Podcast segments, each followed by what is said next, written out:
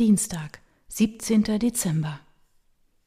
Vincent Rombach geht hinter einer lärmenden Familie mit einem plärrenden Jungen durch den Gang und versucht, das beunruhigende Gefühl loszuwerden. Im Vorbeigehen sucht er die Nummern der Sitzreihen ab. 39b. Na bitte. Die brünette Frau mit der auffälligen Brille am Fenster auf Platz 39a blickt kurz auf, als er seine Tasche im Handgepäckfach verstaut und sich auf den Mittelplatz neben ihr setzt. Es hätte schlimmer kommen können. Wenigstens sitzt er nicht neben dem beleibten älteren Herrn mit akutem Gesprächsbedarf zwei Reihen dahinter, der schon vor dem Start sämtliche Passagiere in seiner Sichtweite unterhält. Vincent wirft ihr einen flüchtigen Blick zu und sagt knapp Hallo. Sie erwidert mit einem Lächeln. Auf ihrem Schoß liegt ein Magazin. Elbflair liest Vincent aus den Augenwinkeln.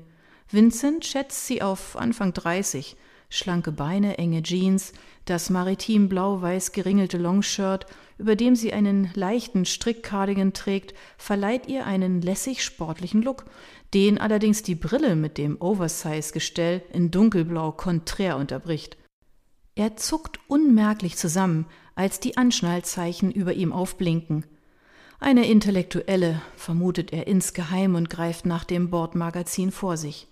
Ablenkung. Er muss sich einfach nur ablenken, ganz egal, ob er den Look seiner Sitznachbarin analysiert oder sich ohne näheres Hinschauen durch das Sportmagazin mit den Parfum, Spielzeug und Schmuckangeboten blättert. Er wischt sich die Hände an seinen Hosenbeinen ab. Eine Stewardess bittet ihn freundlich, sich anzuschnallen.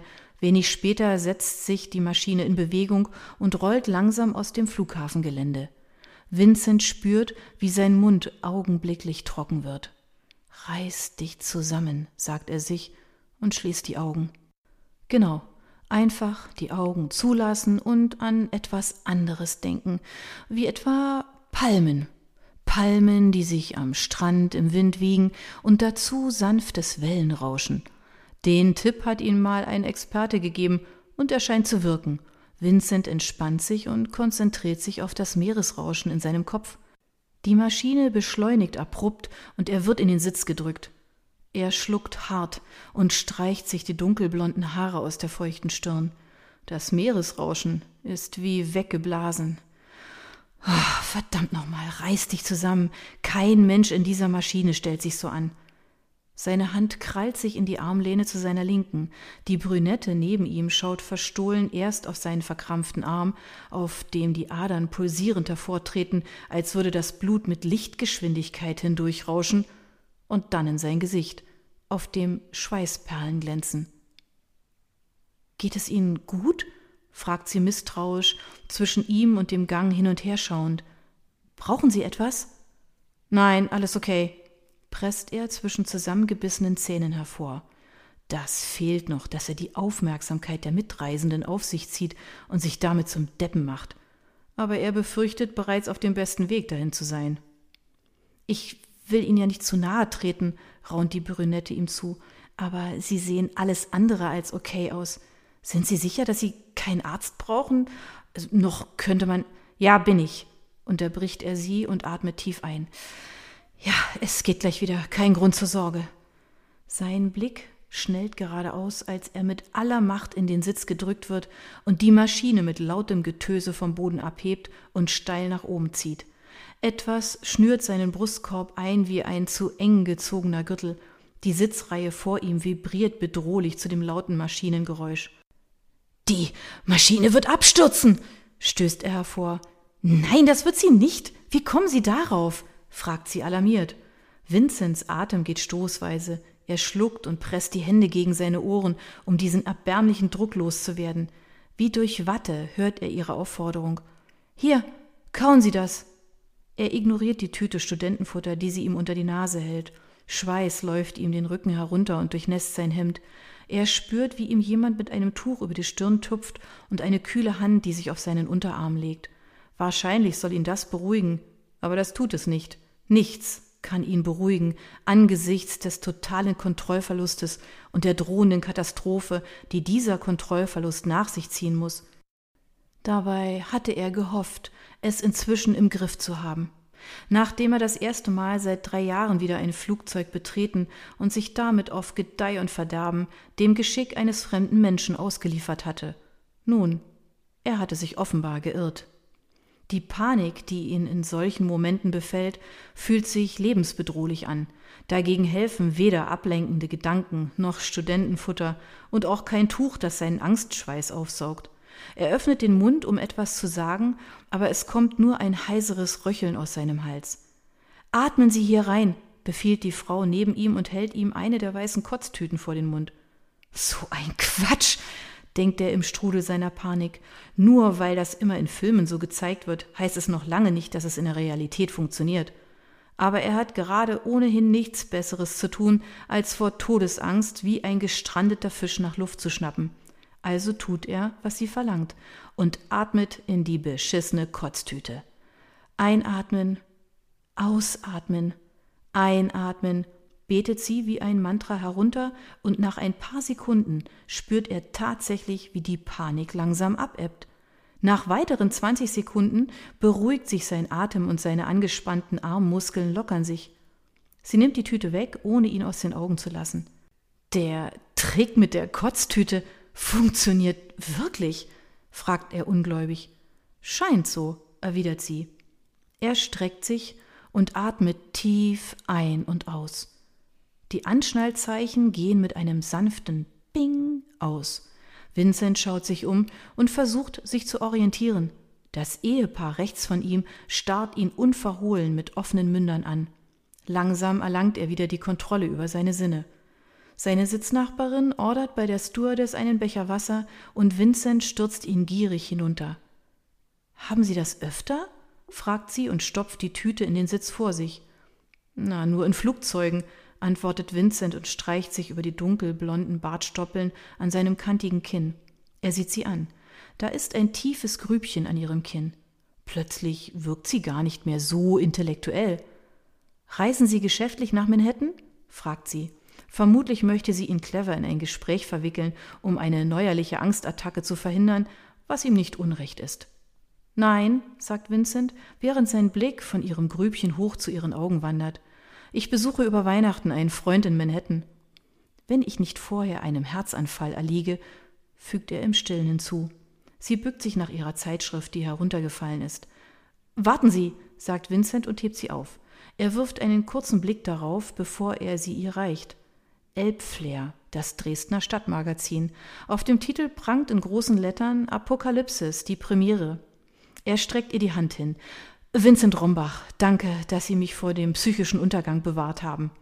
Es rumpelt und die Maschine sackt einige Meter in der Luft ab, was sein Herz wieder zum Rasen bringt. Aber diesmal fasst er sich schneller. Sie lächelt ihn an. Ihre grauen Augen blitzen schelmisch, als sie seine ausgestreckte Hand ergreift. Miriam Engel, freut mich zu sehen, dass ihre Gesichtsfarbe wieder die eines Lebenden annimmt. Vincent spürt, wie seine Augenlider schwer werden, während er dem monotonen Fluggeräusch lauscht. Allmählich werden die murmelnden Gespräche der anderen Fluggäste leiser. Er starrt eine Weile aus dem Fenster in den blauen Himmel, unter dem sich die weiße Wolkendecke wie eine Polarlandschaft ausbreitet. Sie liest vertieft einen Artikel in ihrer Zeitschrift, wie er unter halboffenen Lidern wahrnimmt, bevor ihm die Augen zufallen. Als Vincent aufwacht, fühlt er sich bleischwer und zerschlagen. Seine Kehle ist trocken wie eine Sandwüste. Er streckt gähnend den Rücken durch und schaut auf seine Armbanduhr. 14.37 Uhr. Er hat fast vier Stunden geschlafen. Der Fenstersitz neben ihm ist leer bis auf das Elbflair-Magazin. Die Stewardess beugt sich zu ihm und fragt nach seinem Getränkewunsch. Er bestellt Kaffee und Wasser und blättert durch das Magazin. Bei dem Artikel auf Seite 5 bleibt sein Blick hängen. Apokalypsis, wenn die Welt zu Staub zerfällt, von Miriam Engel. Moment, äh, hatte sich seine Sitznachbarin nicht mit diesem Namen vorgestellt? Ja klar, es fällt ihm wieder ein. Eine Reporterin ist sie also, die offensichtlich für dieses Magazin arbeitet. Wie beruhigend, es geht Ihnen also besser? Plötzlich steht sie im Gang neben ihm und er steht hastig auf, um sie durchzulassen. Für einen winzigen Augenblick kommen sie sich dabei ziemlich nah und er riecht ihr frisches Parfum, das ihn irgendwie an Meer und Sonne erinnert. Tut mir leid, dass ich Ihnen beim Start so auf die Nerven gegangen bin, murmelt er. Sie hätten mich vorwarnen sollen. Ich dachte, Sie hätten einen Herzinfarkt, sagt sie. Das ältere Ehepaar nebenan wollte schon einen Hilferuf zur Crew absetzen. Vincent reibt sich über die Augen und blickt unauffällig zu dem Ehepaar rechts. Die Frau schaut ihn mütterlich an und er lächelt knapp, aber höflich zurück. Wie peinlich. Er beugt sich ein wenig zu Miriam Engel herüber. Ich, also, das ist immer nur beim Start so. Ich denke jedes Mal, das kann nicht gut gehen und dann gerät alles in mir außer Kontrolle. Allerdings bin ich schon länger nicht mehr geflogen und dachte, es wäre vorbei. Sie nickt verstehend. Naja, wir sind schon eine ganze Weile etwa 9000 Meter über dem Atlantik und immer noch nicht abgestürzt. Es gibt keine spürbaren Turbulenzen, also könnte man vermuten, dass wir heil ankommen werden, sagt sie scherzhaft. Vincent grinst schief. Die Tatsache, dass er sich fast zehn Kilometer über dem Ozean befindet, beruhigt ihn zwar ganz und gar nicht, aber der furchtbare Angstzustand ist verschwunden. Er darf sich nur nicht diese Höhe bildlich vorstellen und auch nicht aus dem Fenster schauen. Dann übersteht er den restlichen Flug irgendwie. Was muss sie nur von mir denken? fragt er sich, als sie einen Schluck Tomatensaft trinkt. Er hat sich immer gefragt, warum Menschen in Flugzeugen ausgerechnet Tomatensaft trinken. Es ist völlig gleichgültig, was sie von ihm denkt. In ein paar Stunden wird er in New York City ankommen und mit seinem alten Kumpel Mattes die Stadt unsicher machen. An diesen peinlichen Zwischenfall wird sich dann kein Mensch mehr erinnern. Es ist leise um ihn herum. Die meisten Passagiere schnarchen oder dösen vor sich hin, in die dünnen Wolldecken der Airline eingehüllt. Auch Miriam Engel neben ihm ist eingeschlafen, wie er mit einem Seitenblick feststellt. Ihre Brille liegt auf dem Klapptisch und ihr Kopf an der Lehne ist etwas zur Seite gerutscht. Vorsichtig beugt er sich zum Fenster, um das Rollo herunterzuziehen. Er holt ein frisches Hemd aus seiner Tasche und geht zur WC-Kabine, um kaltes Wasser über sein Gesicht laufen zu lassen. Du Held, sagt er kopfschüttelnd zu seinem Spiegelbild. Zurück an seinem Platz stöpselt er sich Kopfhörer in die Ohren und sucht einen Film, der ihm in den verbleibenden Stunden bis zur Landung Ablenkung verschafft. Wir befinden uns auf dem Landeanflug nach New York City und werden in etwa zehn Minuten auf dem JFK Airport landen. Wir hoffen, Sie hatten einen angenehmen Flug und freuen uns, Sie bald wieder auf einem unserer nächsten Flüge begrüßen zu dürfen, sagt der Kapitän mit sonorer Stimme. Vincents Sitznachbarin hat fast die ganze restliche Flugzeit geschlafen.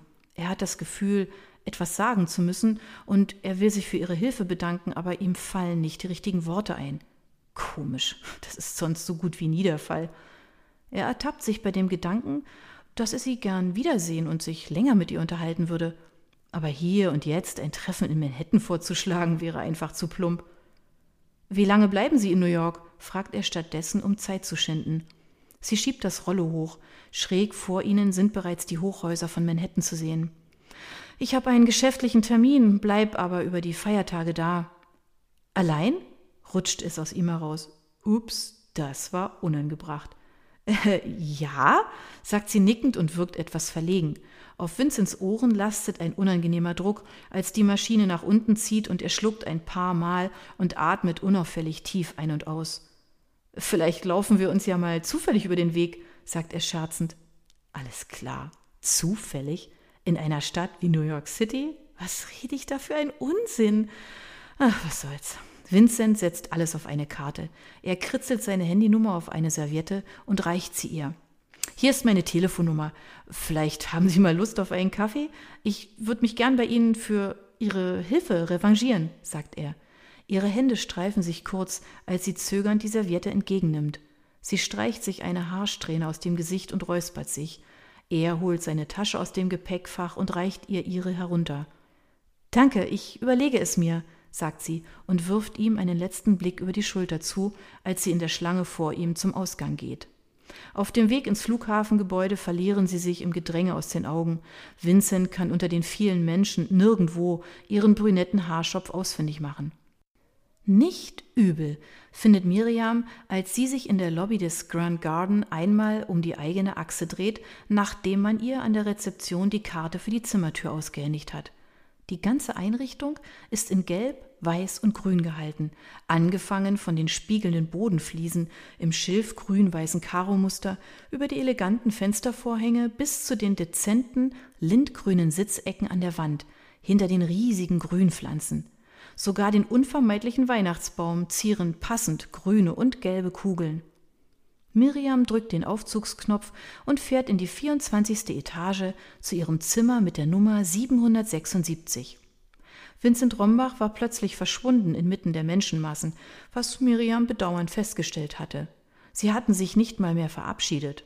Mit ihrem Rollkoffer in der Hand und einem Stadtplan in der anderen hatte sie sich in der langen Warteschlange eingereiht, Per Taxi und U-Bahn fuhr sie bis zur Seventh Avenue in Manhattan, von wo aus sie nur noch drei Minuten zu Fuß bis zum Grand Garden in Midtown Manhattan zurückzulegen hatte.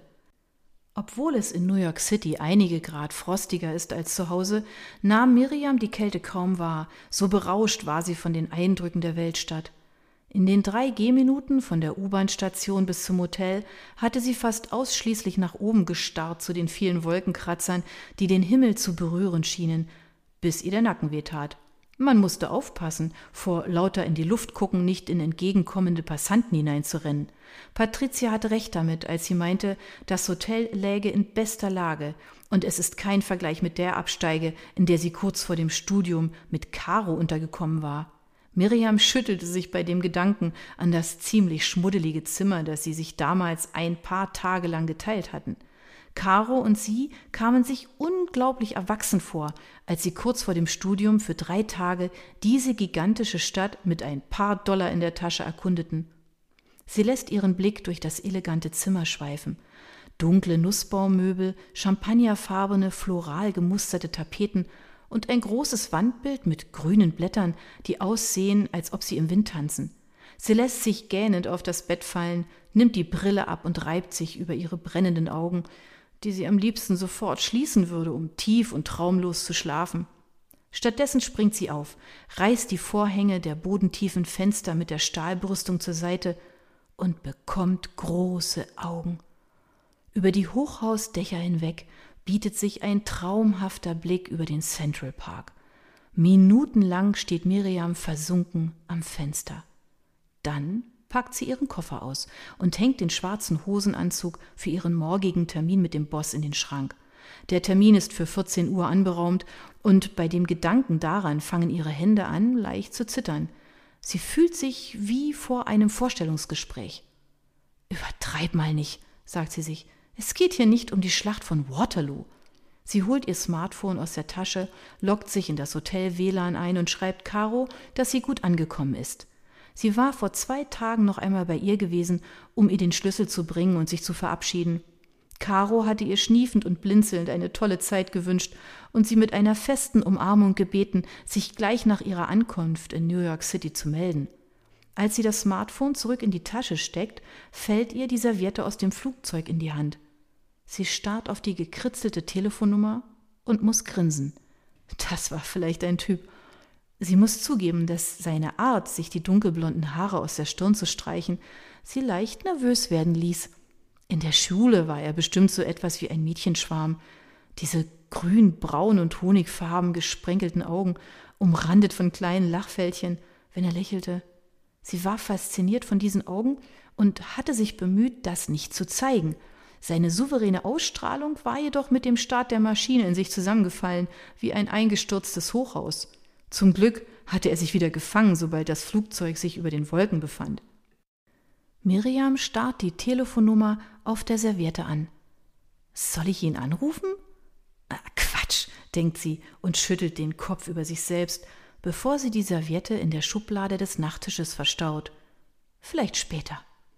Trotz ihrer rot geräderten Augen will sie noch einmal raus und sich die New Yorker Luft um die Nase wehen lassen, die Eindrücke dieser Stadt in sich aufsaugen. Sie knöpft ihren dunkelroten Duffelcoat zu und schlingt sich das schwarze Wolltuch um den Hals. Draußen schneit es dicke Flocken. Die Straßen sind mit einer leichten Schneedecke überzogen und Miriam atmet Rauchwolken in die Luft, als sie Minuten später am Times Square ankommt, der nur etwa einen Kilometer von ihrem Hotel entfernt ist. Die Schneeflocken schweben an den riesigen Reklameschildern der Gebäudefassaden vorbei. Auf der schneematschbedeckten Straße spiegelt sich das Licht der bunt blinkenden, digitalen Werbetafeln. Gelbe Taxen rollen, abwechselnd beschleunigend und bremsend an ihr vorbei. Miriam lässt sich mitziehen von dem Fußgängerstrom und den Geräuschen des pulsierenden Straßenzuges. Sie genießt das Gefühl der auf sie einprasselnden Impressionen. Wie bei ihrem ersten Besuch vor etlichen Jahren. Als es dunkel wird, kauft sie an einem Imbisswagen einen Hotdog und isst ihn auf dem Rückweg ins Hotel. Zurück in ihrem Zimmer lässt sie heißes Wasser in die Badewanne laufen und legt sich in ein duftendes Schaumbad, in dem sie beinahe einschläft. Anschließend schlüpft Miriam in ihren Lieblingsschlafanzug und zieht kuschelige Schlafsocken an. Sie schlurft todmüde ins Bett und schläft augenblicklich ein.